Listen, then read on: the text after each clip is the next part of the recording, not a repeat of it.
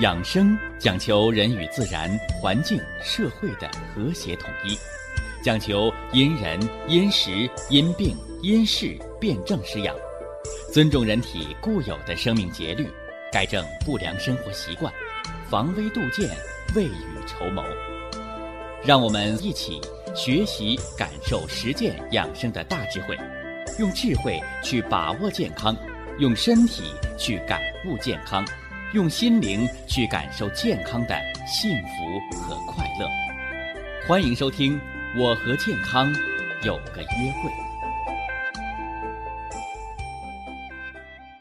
下面有请徐老师讲解博医文化的大智慧，让我们一同感受健康带给我们的快乐。好，下面有请徐老师。徐老师，您好。主持人好，听众朋友们，大家好。我们的趣味科普养生节目啊，哎，就是希望把复杂的养生、防病、健康、长寿的知识，把它趣味化，把它生活化，把它融入到咱们百姓的生活当中，让大家呢啊张嘴。哎，就挂在嘴边的顺口溜，是不是啊？呃，抬手就放在手边的捶背的小木锤儿，甚至呢，刚到饭桌上，哎，就想起来饭前一碗汤，老来不受伤。只要今天一顿排骨，哦，我们就想起来了，啊，吃肉不吃蒜。营养少一半，所以养生啊，它不是写在大学生的课本里，收藏在高高的象牙塔上，它是一个民族的财富，就应该在咱们百姓的餐桌上，就应该在咱们生活的茶余饭后。所以呀，养生。原来可以这么有趣儿，不管男女老少，是不是啊？不管您的学历高还是低，产生逐渐的培养养生的兴趣、养生的爱好，甚至呢，把健康的生活方式融入到我们的生活当中。注入到我们的生命当中，融化到我们的血液当中。哎，这样一来呢，让中华五千年璀璨的传统文化和我们炎黄子孙和我们中华民族的一脉相承和我们的健康体魄，让他们相得益彰。那么最近呢，我们再给大家说的是五体养生，啊，肝肾我们说完了，脾胃我们也说了一大半啊，尤其是这个脾主肉，这个肉有两种形态，一种是有力量的肉，叫肌肉，它的主要成分是蛋白质。另一种肉是能量物质的储备，它主要是以什么呢？哦，脂肪的形式存在。所以说呀，我们讲脾主肉，脾主肉，哎，不少朋友认为那就是胖和瘦，哎，那就是大肥肉啊，不对啊！大家一定要知道，肉有两种，一种是蛋白质的肌肉，另一种。是蕴含着能量的脂肪储备。那有的朋友又问我了，这两种肉有什么不同的吗？啊，我记得我们小的时候，啊，那时候家里穷，是吧？难得吃上一回肉，于是啊，每到过年的时候，啊，家里好不容易啊炖了那么一回肉，啊，我们嚼着那个五花肉，啊，或者吃着那个肉皮儿带着肥肉蘸着蒜泥儿，哎，我们就会跟奶奶说：“我说这肉好吃，哈哈，它不塞牙，什么呢？哎，就是肥肉，它特别的香，啊，特别的香。而且呢，从科学的角度来说，这个动物油，它比植物油更容易被人吸收、利用和清除。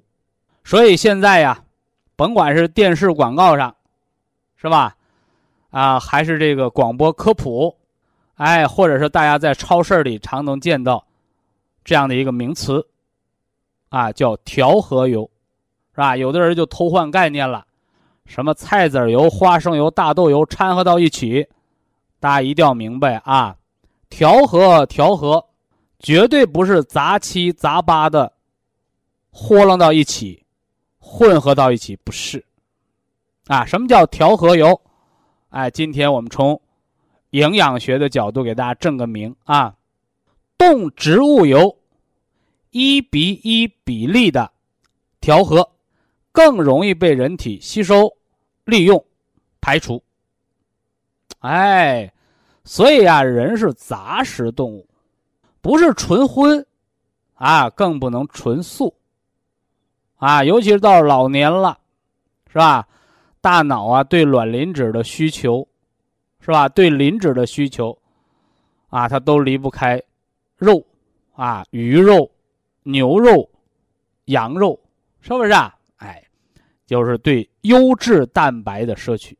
啊，提到优质蛋白，哎，我这儿又有一套说辞啊，呃，这个是多年来啊总结下来的。说这地上跑的不如天上飞的，有诗为证，哈哈，宁吃飞禽一口啊，不吃走兽半斤，是不是啊？什么意思啊？啊，天上飞的那个啊鸟啊，你是大雁呢，你是天鹅呀？啊，现在都保护了，是吧？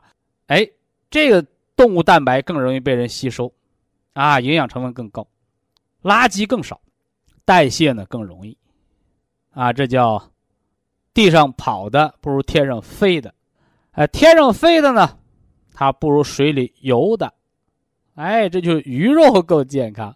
那近些年来呢，更有说法啊，这水里游的，啊，它不如土里拱的，哎，大家都开始吃什么呢？昆虫，哎，吃这蚯蚓，啊，蚯蚓的蛋白质。啊，更容易细胞的修复。啊，隐蛋白现在已经成了什么呢？蛋白当中的明珠啊，尤其是隐蛋白和植物蛋白的复合蛋白，对于伤口修复啊，是吧？对于细胞的这个什么呢？解毒排毒啊，哎，有更多的好处啊，特别是对神经系统啊。这是个小插曲啊，小插曲。那今天的主角哎，我们把脾主肉给大家都说清了，脾胃脾胃表里相依。哎，我们今天从解构学上啊，我们到底有个什么样的胃，是吧？作为五谷之海，是吧？这个胃到底有多大？是不是啊？哎这个胃到底对人做了多大贡献，是吧？尤其是胃下垂那个朋友，他非常关心。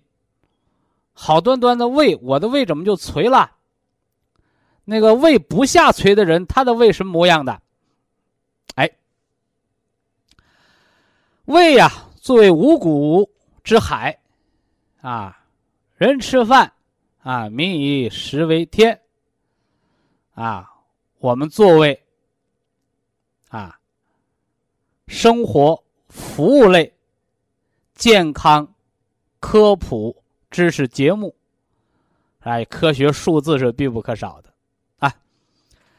下面是一段科学数字啊，感兴趣的朋友做记录了。有人做过这样的统计：一个人活八十年。是吧？咱别说你都长命百岁、一百二十岁，也别都说你夭折了，没到六十就挂了，啊，说人活八十岁，是吧？我们到底要从这个地球上得到多少东西啊？哎，其实人呐，哎，光着手来，啊，光着手走，啊，你什么也带不来，什么也带不去。还 用一句广告词来说，后来我们过完了一辈子，啊，甭管你有钱没钱，是不是啊？甭管你是二百斤的体重。是吧？你还是八十斤的，啊，皮包骨头，啊，最后，人的一生啊，我们只是大自然的搬运工，最后我们自己也化成了大自然的一部分，啊，你什么也带不走，什么也留不下啊。好了，说科学数字啊，一个人活八十年，他大约要吃掉。七十到七十五吨的水啊，七十到七十五吨的水啊，你看没看着给那个澡堂子是吧？拉那个温泉水那个车，那个罐车啊，那一车水多少吨啊？十到十五吨，是吧？人这一辈子啊，得喝这五车八车的，哈 哈啊。数字啊，人一生活八十年，大约要喝掉七十到七十五吨的水，两到三吨的蛋白质。啊，两到三吨的蛋白质，你算算一斤鸡蛋多少钱？是吧？两到三吨就是四千斤到六千斤，是吧？还有什么呢？哎，还有糖类，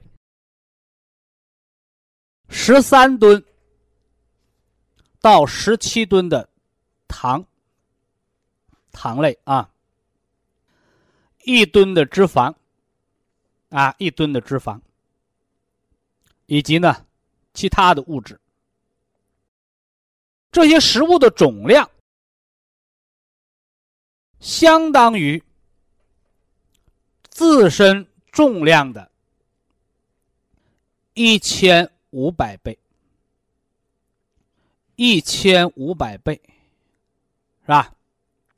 好了，这里边有几个科学数字啊，重点的说啊，重点的说，八十年，七十五吨的水，三吨的蛋白质，十七吨的糖。糖类啊，糖类，我们也叫碳水化合物，是吧？十七吨啊，一吨的脂肪，哎，还有体重的一千五百倍，是吧？有的朋友说说徐老师，你给我们算这些数字干什么呢？这些东西都要走咱们的胃。哎，都要走咱们的胃。刨去这些吨吨、两两，我们不说啊。八十年，一千五百倍，用一千五百除以八十，啊，除以八十，大致等于多少呢？等于二十。啊，二十。说这么算什么意思？就是每年我们吃的水和食物的总量，相当于我们身体的二十倍，啊，将近二十倍。把这个二十再除以什么呢？哎，十个月或者十二个月，哎，也就相当于你每个月吃掉。自身体重的什么呢？一点五倍啊，一点五倍。把这个一点五再除以三十，这个大家都会算了吧？是不是啊？十五除以三十等于十五除以三十等于零点五，是吧？一点五除以三十，零点零五，零点零五换算成分数，哎，二十分之一。你看，我说了，我们这个节目啊是个科普类的节目啊，所以数学你得学好。啊，人每天吃的食量是多少啊？啊，应该是你体重的二十分之一，是吧？我们拿一个标准体重的一百斤的人来说，是吧？二十分之一，啊，你一天的食物大致在五斤左右，食物和水量，是吧？也就是说，你每二十天，你就吃掉一个自己，是吧？哎，那吃掉了，我二十天体重没翻一倍呀，啊，吃掉了又排出去了，排出去的不光是垃圾，还有坏死代谢的细胞，是吧？以前我给大家讲过，红细胞的寿命是一百二十天，是吧？所以呀，每过三到四个月。哎，人就焕然一新，啊，这是人的代谢能力，是吧？这就把人的食量推算出去了，啊。那么今天我们重点的是要给大家说胃，啊，说胃，说人吃下了这么多的食物，是吧？我们胃这个用。平滑肌肉做成的这个大肉口袋，它每天到底在干什么呢？哎，下面是动画时间，哎，咱们要给大家绘声绘色的讲啊。啊，人吃下去食物啊，只不过几秒钟的时间啊，经过口腔、牙齿的咀嚼。舌头的搅拌，啊，在嘴里面又分泌了大量的唾液，是吧？我们现在知道了，怎么才能把馒头吃甜了？哎，在嘴里多嚼一会儿，唾液淀粉酶把馒头分解成麦芽糖，啊，所以呀，它在嘴里边还有甜味儿。所以那猪八戒吃不出人参果的味儿，是因为他没嚼。请把每口饭嚼足三十六下。所以吃饭太快的人，有牙不用的人，牙齿不好的人，吃饭什么味儿都没尝出来的人，哦，我，我给您一个温馨提示：从吃饭开始改变生活。好了，经过这三十六口的咀嚼，你发现食物不用往下咽。哎，这就像什么呢？那个毛驴辣末啊！大家到陕西、山西啊，尤其到这个红红色根据地啊，我们都看到那个磨盘了，对吧？哎，磨谷，毛驴拉着磨盘一转，你说那谷它也没搁东西往下压呀？它怎么就磨出来了？哎，没错。我们吃东西细嚼慢咽，这个嚼，其实慢咽这个动作，这往下咽这个动作是不知不觉的，像磨墨一样，它就化下去了，它就滑下去了啊。那么食物呢，就进入了消化道相对最宽大的部分，它就是我们的胃。说到胃，就不得不说说胃的两个门儿。胃的上门叫入口，叫喷门。啊，人的这个喷门呢，它是一个非常奇特的，是吧？这个门啊，它只能把东西咽下去。啊，你嚼啊嚼啊嚼，嚼到一定时候，哎，它打开了，啊，让食物进到胃。当你不往下咽的时候，这扇门是紧紧的闭着的，是不是？啊？哎，食物呢就无法从胃里边流出来。所以呀，我们看那个杂技运动员，是吧？杂技演员，啊，包括特技的那个，哎，双手撑地倒立，哎，倒立，他也不会把胃里边东西吐出来。啊，甚至我还看到了那个更高的高手，是吧？我记得是在那个河北河北电台吧，河北电视台啊，啊，有个人很厉害。喝啤酒，好家伙，倒立喝啤酒。哎呀，你想想他那胃的喷门得多厉害，是不是啊？啊，那酒吸到胃里去，完了门关上，它不流出来。啊，倒立喝啤酒，哎呦，好厉害啊！这是我们认识的一个喷门啊，喷门如果你的喷门有毛病了。然后你就会反流，把胃里边的东西就吐出来了。哎呦啊！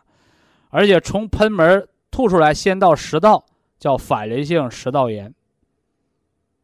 啊，我们有这么好的喷门，是谁把这喷门用坏了？啊，吃饭的时候嘚啵嘚啵嘚说话，吃饭的时候抽烟，吃饭的时候生气，吃饭的时候思想注意力不集中。就让这喷门开了小差儿啊！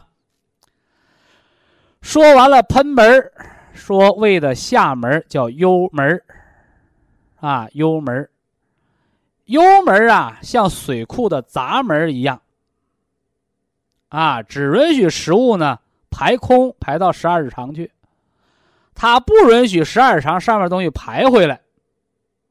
你看，你看，又是一道门儿啊，又是一道门儿，是吧这是胃的两个门儿啊，胃的两个门儿以下是广告时间。博一堂温馨提示：保健品只能起到保健作用，辅助调养；保健品不能代替药物，药物不能当做保健品长期误服。我们给大家介绍了。一大堆的数字，啊，人如果活八十年，啊，这一生要喝掉七十五吨的水，吃掉三吨的蛋白质，十七吨的碳水化合物，一吨的脂肪。哦，我们吃的总食量，相当于人身体体重的。一千五百倍。如果我们一个人呢能够规律饮食的话，每天吃的水和食量，相当于体重的二十分之一啊，二十分之一。胃的上门叫喷门，防止吃的东西吐出来，哈哈。胃的下门叫幽门，啊。帮着把胃里边的东西排空了，是吧？胃的排空时间大致在四个小时，啊，所以一天吃三顿饭是蛮科学的，啊，蛮科学的啊。那个胃的下门它就叫幽门啊，幽门。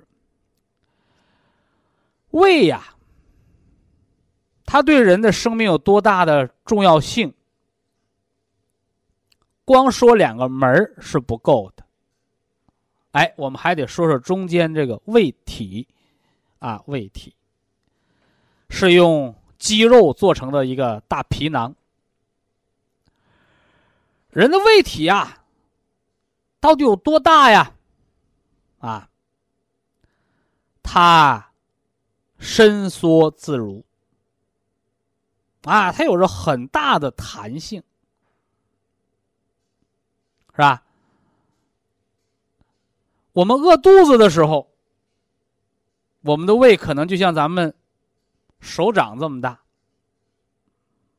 甚至比它还小，是不是啊？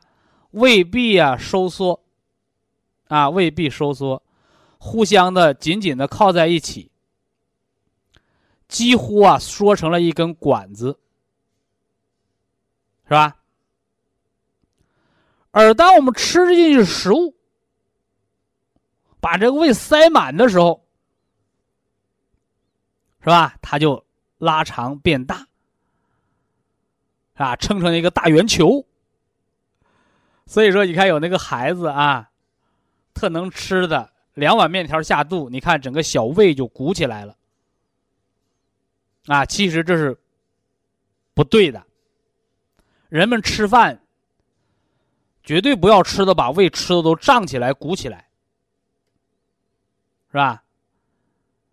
这是非常简单的一个道理，就是咱们小孩玩那气球，一个气球，你把气吹得满满的，你稍微一捏一碰，它可能就爆了。但一个气球，你只把它吹到一半的大小的时候，你是揉啊、掐呀、捏呀，它都不会爆炸。当然了，想把胃弄爆炸是很难的，但是不要等它爆炸。我们是不是得考虑，不要让它有内伤啊？所以我们常说的吃个七八分饱。是给我们胃的弹性留一个空间，啊，留一个空间，是吧？你看，好多那个女同志，啊，生了孩子，你看那个肚皮上，哎，有人参纹，是吧？所以啊，好多妈妈就教育孩子，你看，这是妈妈生你的时候肚皮都撑破了，啊，没错。啊，不养儿不知父母恩呐。同样，我们也告诉大家，如果我们的胃，你饥一顿饱一顿，你把胃吃的都胀得跟大皮球一样，是吧？用现在比较时髦那句话，你吃的都要阻脖了，是不是啊？暴饮暴食，哎，你就容易把你那个胃，它虽然不能像皮肤一样抻出人参纹。但是你那个胃也会拉伤，啊，也会拉伤。何况暴饮暴食还会导致胰腺炎啊！这个我下来要接着说啊，接着说啊。这是说了胃的大小，啊，小的时候缩成一根管子，啊，大的时候撑成一个大皮囊，啊，有很大的伸缩空间。所以啊，你像胃做了三分之二的切除。胃做了二分之一的切除，别害怕啊，不影响你后半生的生活，一样可以活着。说为什么呢？啊，因为胃，它只是食物的一个临时的储藏的这么个仓库，啊，临时的储藏仓库，哎，在这儿分泌胃酸，搅拌之后它要排空的，每四个小时就清空一回，啊，临时仓库啊，临时仓库。那么，除了是临时仓库呢？哎，刚才我们提到了胃酸，啊，胃又是一个大的酸酸缸啊，这里边有酸呐，啊，胃壁分泌消化液，啊，里边含盐酸啊，含盐酸，啊，胃酸呢是有很强的杀菌的作用的，能杀死混合在食物当中的有害的细菌，胃液呢还能把。什么呢？蛋白质通过胃分泌的胃蛋白酶，是吧？来把它消化，分解为人体的能够吸收的氨基酸。而且我告诉大家啊，就人这个胃呀，它的消化能力是非常的惊人的。啊，科学家们做过这样的实验啊，说把一只活蹦乱跳的那个青蛙，就塞到了狗的胃里。啊，通过胃镜给它放进去了，几个小时以后，那个青蛙呀，在胃里，啊，被消化的不见踪影，是吧？这使我想起了那个影视剧里边那个叫什么，叫化化骨水啊！好家伙，啊，说那侠客，啊，把那个坏人啊用化骨水给他化成水了，你看。其实我们人人都有化骨水，都藏在我们的胃里，哈，藏在胃里。所以啊，你看在那个旅游类节目当中，我们大家也看了啊，说吃那个活的那个海鲜啊，好家伙，那个八爪鱼还动呢啊！好多人说我吃到肚里，它能不能把我胃转个窟窿啊？啊，你别看它活蹦乱跳，到了你的胃里，在你那个化骨水儿啊，在胃蛋白酶的作用下，就会把它溶解化掉，是不是？所以说到这儿，好多人就想起来了哦，这么。浓的胃酸，是吧？八爪鱼都能化掉，生鱼片也能化掉，它能不能把我胃化成个大窟窿啊？哎，消化性溃疡，哎，溃疡病的病人就是这么来的，啊，就是这么来的。还有那个坏死性胰腺炎，哎，都是自身消化性疾病，很可怕的啊。但是呢，健康的人你就不必担心了，啊，为什么呢？因为胃液当中，它含的盐酸的浓度是非常的低的，多低呢？百分之零点五。你看，科学家们就愿意讲数字，但咱们这个健康科普节目，我们得让大家形象啊，哦，形象一下吧。百分之零点五是什么概念呢？是吧？生理盐水大家都到医院挂过点滴吧？是吧？那扎针都往血管里打，啊！你回到家，你把瓶子开开，来，我喝一口，对不对？是吧？哎，生理盐水的浓度是百分之零点九，和这百分之零点五还差一倍，所以把你家那个一瓶子生理盐水倒掉半瓶子。再灌上半瓶子凉开水，你再尝一尝。哎，它的咸味儿，它和你胃里边的酸味儿，就是成比例的了。你看形象不？是吧？哎，这是第一啊，盐酸浓度很低，啊，它消化不了咱们自己，它能消化食物，因为什么呢？哎，第二条，啊，第一个是浓度酸的浓度比较低，第二条。人的胃黏膜表层有一层脂类的物质，啊，什么叫脂？啊，前段时间有人打电话，是吧？得了脑梗了，脖子上有动脉硬化斑块完了，我说，我说你吃点那个降血脂类的保健品吧，挑一方面这些类的食疗或者药物。哎呀，徐老师，我血脂不高。啊，我就低密度脂蛋白高，你看，我马上就问他一句，我说诸葛亮不是孔明，低密度脂蛋白就是血脂当中的一种，哎，血脂不高，低密度脂蛋白高，你说说，哎，所以科普很重要啊，很重要啊。什么叫脂？脂就是油，哎，胃黏膜表面有一层脂类物质，那就有一层油啊，它能防止什么呢？哎，胃酸对胃黏膜的侵害，而且呢，人的胃壁细胞呢，它有很多的褶皱，还有很多褶皱。你看它能撑那么大，又能缩那么小，它有弹性，它就有褶皱啊。而且呢，它还在不断的新陈代谢，哎，新老细胞在更替，更替的速度啊，更替的速度，每分钟有五十万个胃壁细胞要脱落。每三天，胃壁细胞就会全部更新一次。啊，每三天呢，所以每天我们胃黏膜上面的表层细胞就有三分之一被更换掉了，它是正常的新陈代谢。即使呢胃壁有了一些损害，也可以很快的修复。哎，这就是人的神奇的修复能力。啊，你看你说的，它更新这么快啊，又能修复，那胃的萎缩性的胃炎、胃溃疡、胃黏膜的糜烂，说这些老伙计都怎么得的病啊？哎，人为破坏啊，人为破坏，这大家一定要知道啊。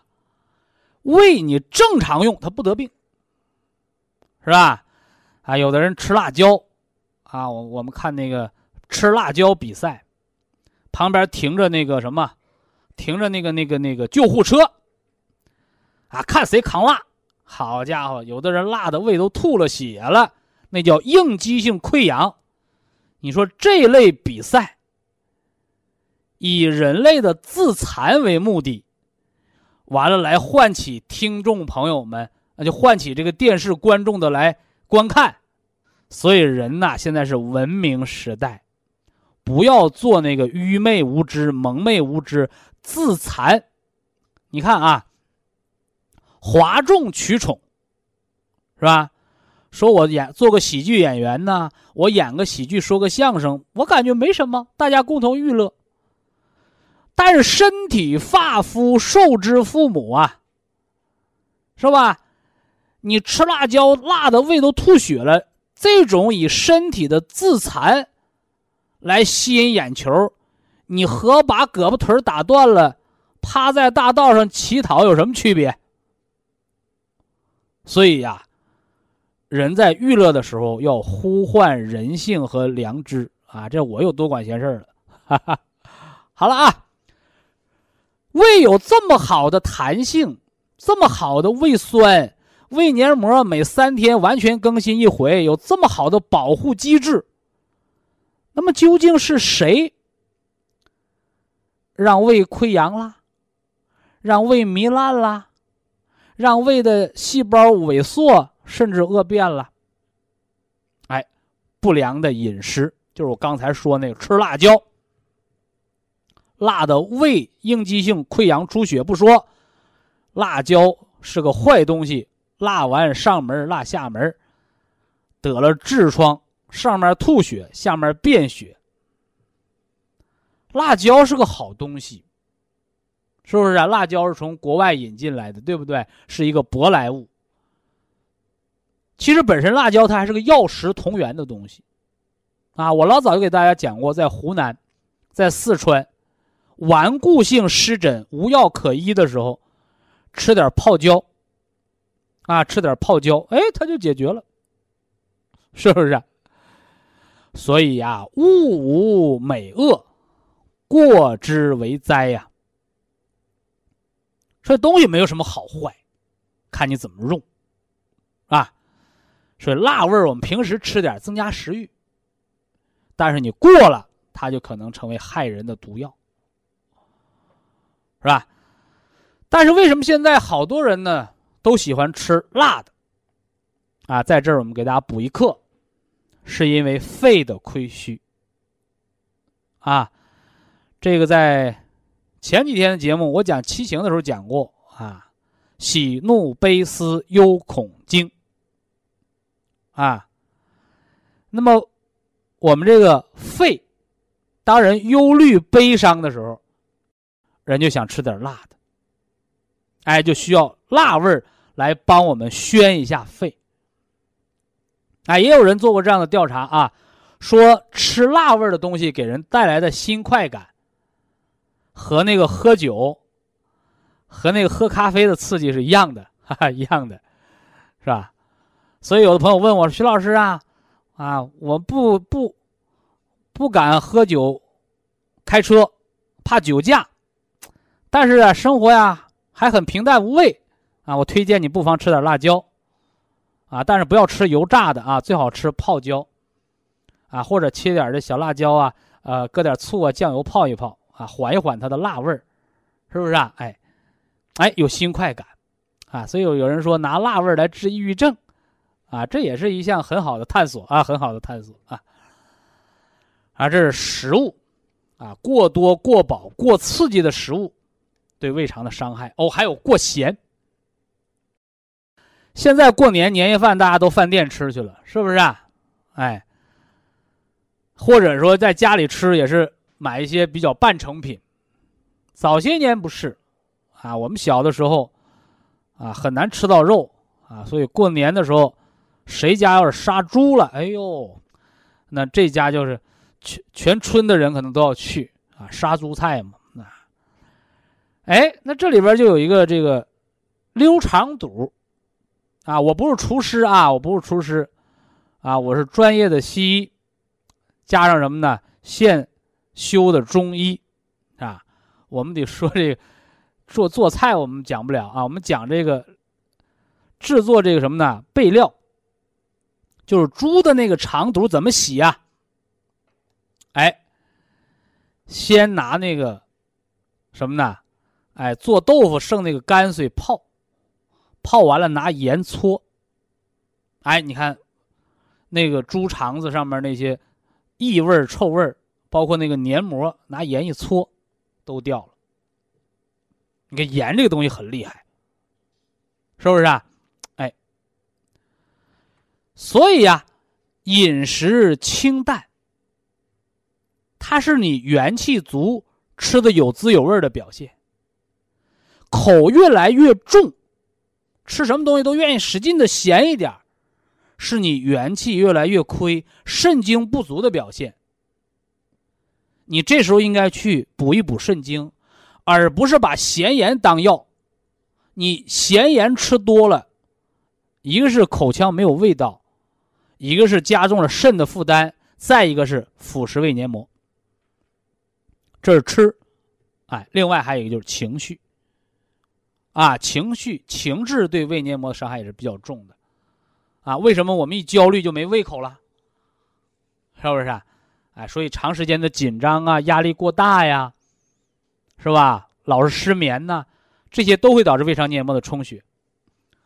所以胃啊，对人有很重要的意义，我们要呵护好它，保持一个健康愉快的心态，啊，尤其是人在特别饥饿的时候。不要急于进食，啊，我们可以喝点汤汤水水，或者吃点水果，哎，给胃一个缓冲，或者我们身边没有这些东西，干脆你就等它饿过了劲儿，啊，这种饥饿感过了之后再逐渐进食，防止饿的时候暴饮暴食对胃黏膜造成一个损害。当然了，呃，我们祖先对胃肠的濡养早就有成套的方案，是吧？我给大家也介绍过。啊，枸杞、山药、小米粥，是吧？要想胃肠好啊，天天把粥喝啊，把食物熬成乳糜，对胃肠濡养特别好啊。尤其是米汤啊，特别胃肠出血的，我们讲过食疗方：三七粉或米汤。怎么不是白开水啊？为什么米汤啊？哎，米汤对胃黏膜保护，另外它把这三七啊药性带进去啊。那么当然了，还有什么呢？喝酸奶。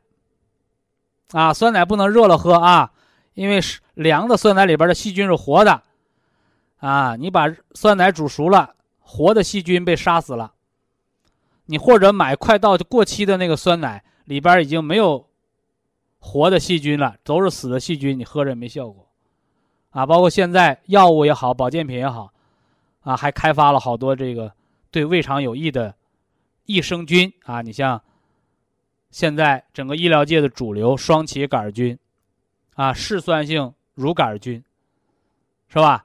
还有干酪性乳杆菌，啊，对细胞环境的改变，啊，更好的了解我们的身体，啊，更好的去改变我们的生活，用健康的生活去影响我们的身体。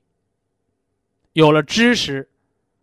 有了文化的生活，可以越来越健康，也可以越来越快乐和幸福。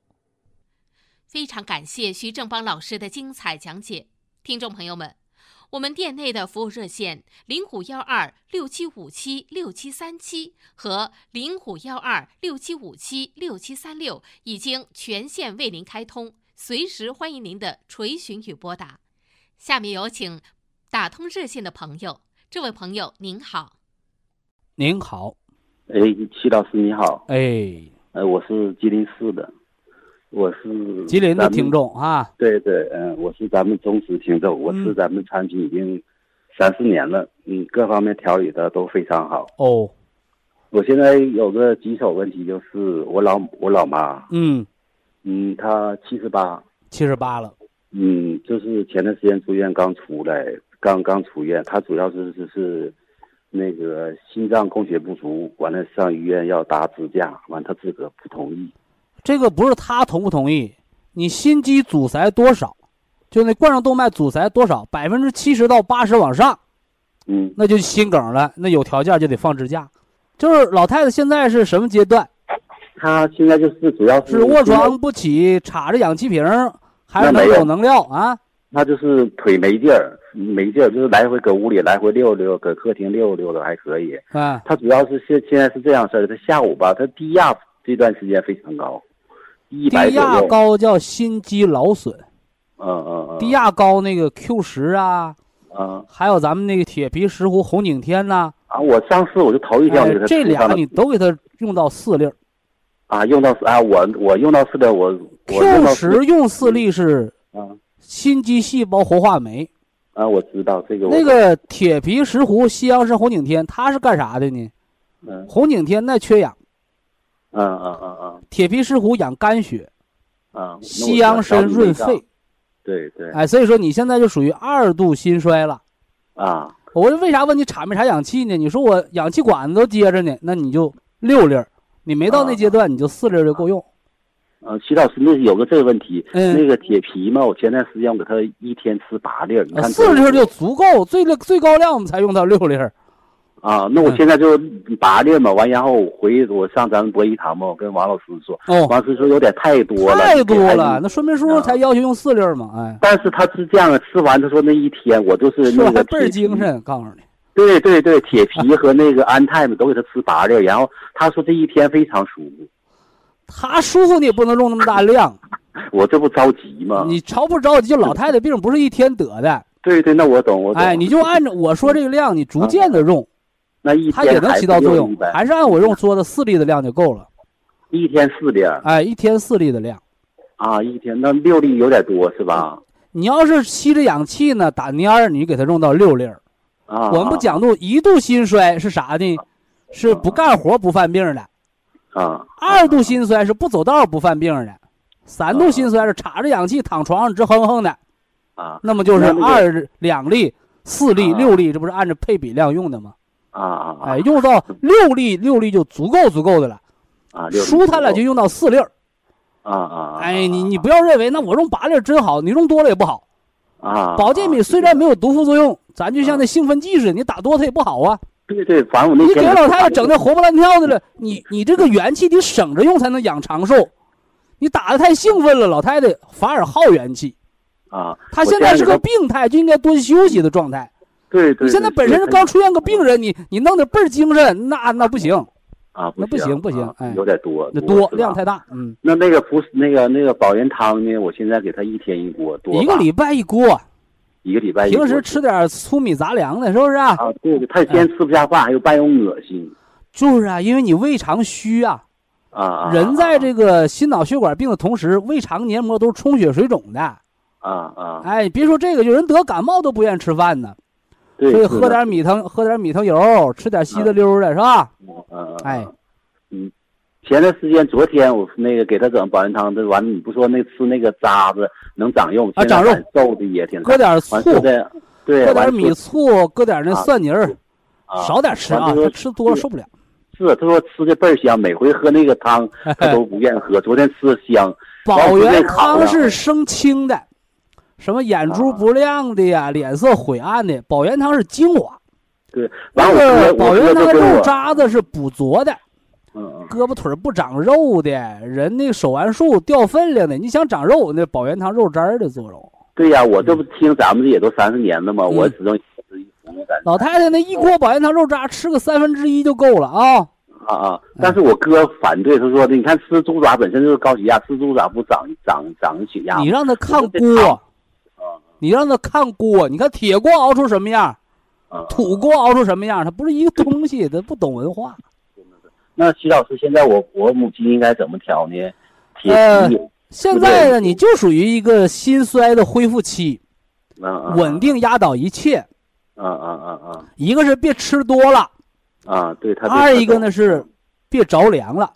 啊，这种，嗯，现在给老太太整个感冒发烧，那直接又医院心衰去了。哎呀，住一个多月，着急哎上火家里，呃，这阶段怎么调啊？嗯补养肺气，嗯，把那个虫草、丝奇胶囊思琪，蛹虫草四七胶囊嘛，双色的，养肺的，嗯防感冒、防过敏那个哈。嗯给他早晨吃八粒儿，中午吃四粒儿，这一天四七胶囊是不是就十二粒儿了？嗯嗯完了晚上呢，给他吃什么呢？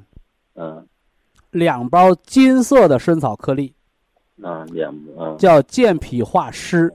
啊啊啊！老太太这阶段你别怕她饿着，啊。她有水喝就行，你知道吧？啊那有的儿女啊，好心，你一旦给她吃多了，嗯对。生了痰啊。或者增加了脾胃负担了，啊那问题就不妙了。啊。哎，完了，刚才说那 Q 十嗯 Q 和那个那个铁皮石斛、红景天这俩一样四粒儿，啊啊啊也就可以了。Q 十我给他吃四粒儿，哎完了 Q 然后十四粒儿那个安泰呢？安泰也四粒儿。有高血压吗？高血压、高低压，他之前都是一百左右啊，高血压特别严顽固。他的心脏病是你别高血压让，你你说高压呢？你光说低压不行。高压一百七左右。那你现在吃完安泰胶囊血压多少？他就是安泰，咱始终出来，到现在始终他吃呢。哦，嗯，那你现在平时血压呢？平时他现在吃那个吃那个那个管降压血压吃到九十一百四啊？对呀、硝硝硝苯地平吃完的血压就是恢复到九十左右，完了然后七八十低压那样事儿了，完了然后药就过去，还是达到一百多。那你那药用的量有点大，我就是那个就是管那个硝硝苯苯地平呗，量有点大。他吃半天半天那你给他三分之一。啊，三分之一。哎，为什么？你就一定记住，嗯吃降压药是用化学药物、化学成分作用嗯来作用于肝和肾，用肝和肾来调节血压，是把它降下来，对，但绝对不是降低了。嗯你那血压一会儿高一会儿低，一会儿上坡一会儿下坡，更危险。啊啊啊，哎，降到多少呢？老太太降到九十一百四就够用，啊九十一百四就够用。啊，降的太低了反而不舒服。对对对，哎，本着这个原则就行。啊那你那个安泰胶囊就保持正常服用量就行，早晚各四粒，一天八粒儿的量呗。啊啊，哎，不多吃啊，啊啊，哎，不多。吃。另外，我徐老师，我再说一个题外的，我他们说有一个就是搁那个苏打水泡脚是管血压，有有科学依据吗？胡扯。胡扯哎，啊，就像现在还有人说呢，说降压药啊不吃了，嗯浓缩的中药搁水里一泡，用脚来吃中药，啊，你不都是胡闹一样吗？啊，这没有其实泡脚降压的科学道理是啥？绝对不是水当中用什么成分，嗯我们用水的热疗，泡脚十到十五分钟，对放松末梢神经，啊。降低血管外周阻力，就达到降压的目的了，啊啊，而不是说你水里边用什么降压药，那不是唬人的吗？啊，那我喝肚子里都不管，我搁脚能吃吃药啊？那干脆咱们以后 吃饭把脚往饭盆一插吃饭吧。所以泡脚的百分之八十到九十以上的作用，是水的温热的理疗放松作用。啊至于我们用佐料啊，都是皮毛，啊用红花把那脚干脚裂去去，啊用艾叶擦擦身叫宣肺理气，对不对？抗过敏。啊用香蕉皮熬黏了，脚干脚裂皲裂的，咱们滋润一下它。啊用点生姜发发汗。你可别说，那我拿降压药泡脚直接治高血压，那不科学，没有科学没有科学道理。那我现在给他搁点红花可以吗？可以呀，但是老太太这个情况啊，心衰的人泡脚不能超过十五分钟。哎呀，每回都半个小时啊！原那你再泡一小时，直接泡我说没用心脏病加重，泡为我。总听咱们广播嘛，我知道，说没用，哎呀，凉了个天一个，量个天，我说顶多十五分左右左右。你说你搁那做就泡十五分钟！你包括你那个吉林，你到附属到中心，你到那呼吸内科去，嗯那些哮喘的人，一人床底一个盆一难受了拿盆儿搁那泡脚，啊它为什么呢？能缓解，啊但是一定是十五到二十十五到二十分钟。啊不要太心衰的人最多泡十五分钟。啊那什么是度呢？怎么知道泡脚放没放松神经呢？嗯身上微微见汗，啊你脚一泡脑瓜门见汗，说明这热度已经传到脑瓜门的神经上去了。啊好了，最好的效果，啊你赶上泡上脚，脸上都跟洗了脸，哗哗流汗，那叫泡虚脱了。啊，对对，过度了，体质就弱，对。那那可本来就弱，你还那么使劲泡，啊你泡半个小时，那脚的皮都泡敷弄了，你对不对？所以说养生这个东西，你是实事求是的去看的，你别给它整悬了，啊啊，整悬了就不好了。啊，这泡脚都改祖传秘方了，说足疗是祖传的，足疗本身就是从外国传来的，啊中国有点穴没有足疗，足疗叫生物全息理论，整个中国人说他祖传足疗，那他爹就是外国人，你不闹呢吗？所以说有些人现在他说话他不讲究，不好。对，现在尤其网络这么发达，在网一查都。那你网上查你就知道了，足疗从从那个欧洲传过来的。生物全息理论介于中西之间嘛，边缘科学啊。啊啊啊！那徐老师，我就按你先说这个，你就按这个调就行。力求的原原则就是老太太一别凉着，二别吃太饱了，啊，多睡觉，多睡觉。他问题是睡不着，他这狗病是猫一天狗一天。有一天，今天你看昨天睡得非常好，他说不定啥睡说话就说翻净了，就难受了，就不行了。所以说什么叫床前尽孝啊？嗯。外边打个雷，放个炮仗，嗯、或者来个外云彩，或者起个雾，它都影响病人的心这个这个身体状况。对对对对是。因为他太弱。嗯，对。所以受周围环境影响的就大。嗯。等他身体越来越强了，就影响不了了，它不就好了吗？徐老师，你说他能调过来吗？这个我我不好说。但是作为儿女的，你就耐心的服侍就对了。那应该没。完了，心不亏。对对对，啊，就心不亏就得了呗。那你活七十八了，那人家有的很孝顺的，七十二没了，跟谁说理去？平均寿命七十二，你跟谁说理去？我平时也听咱这广播，你成天在讲那个这些人伦的道理，我也非常。哎、所以说，儿女尽孝就是啥？就是心不亏。对，我尽了孝了，他就没活过一百岁，我也没招，那先天不足呗。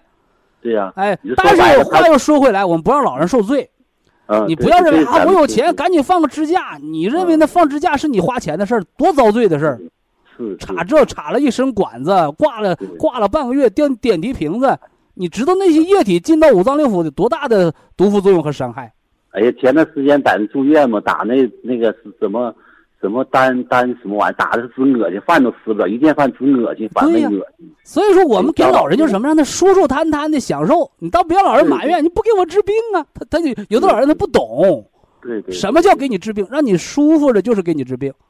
是啊，给你整的难受巴拉的，活活不了，插着管子说不了话，那咋整？本身遭罪，咱那不活受罪吗？把人整都是管子，那不对啊！耐心调完了，你有不懂的，半个月一个月，你随时跟咱博医堂沟通。好，好不好？哎，我总去，总上咱博医堂，那帮老师啥的非常热情。哎，应该的，应该的。开玩笑呢。呃，季节更迭之后，你像过了秋分了，啊，哎，九月二十二号，你到国庆节前后呢，病情就稳定了。季节更迭，老人都找病。啊，你每年不都是这样吗？树叶一落的时候，老人没一批；一到严寒下大雪的时候，又没一批。你入伏的时候，你看那那不都一样道理？什么叫节气？你过了，它是过节了；你没过住，那就节住了。明白明白这道吗？看人不懂。哎，一过节怎么老人就叫节儿呢？中国人这个节日的节和在劫难逃的这个劫难的劫，它是同音近义的。啊，对。啊，所以过节它又是喜，它又同时缠着杀鸡，要知道这点。啊，清楚了没有？啊，注意季节更迭，对老人细心照顾啊。啊，那没问题。啊，成了。我就是按你这个先说，先吃仨月，完了然后。按这方吃仨月，你吃到一个半月的时候，情况变化给我来电话啊。好好。变好变坏，咱们多沟通，长经验呗。好好。行不行？我就主动跟你联系，我说跟徐老师直接通话通话，跟你通完话，我就心里有有底。好好好啊，哎，那好。哎，祝他健康啊！祝老人家早日康复起来。好，非常感谢徐正邦老师，我们明天同一时间再会。听众朋友们，下面请您记好，苏州博一堂的地址是在人民路一千七百二十六号，服务热线零五幺二六七五七六七三六六七五七六七三七，客服微信号二八二六七九一四九零，微信公众号搜索苏州博一堂健康管理中心。好，非常感谢您的收听，我们明天同时间再会。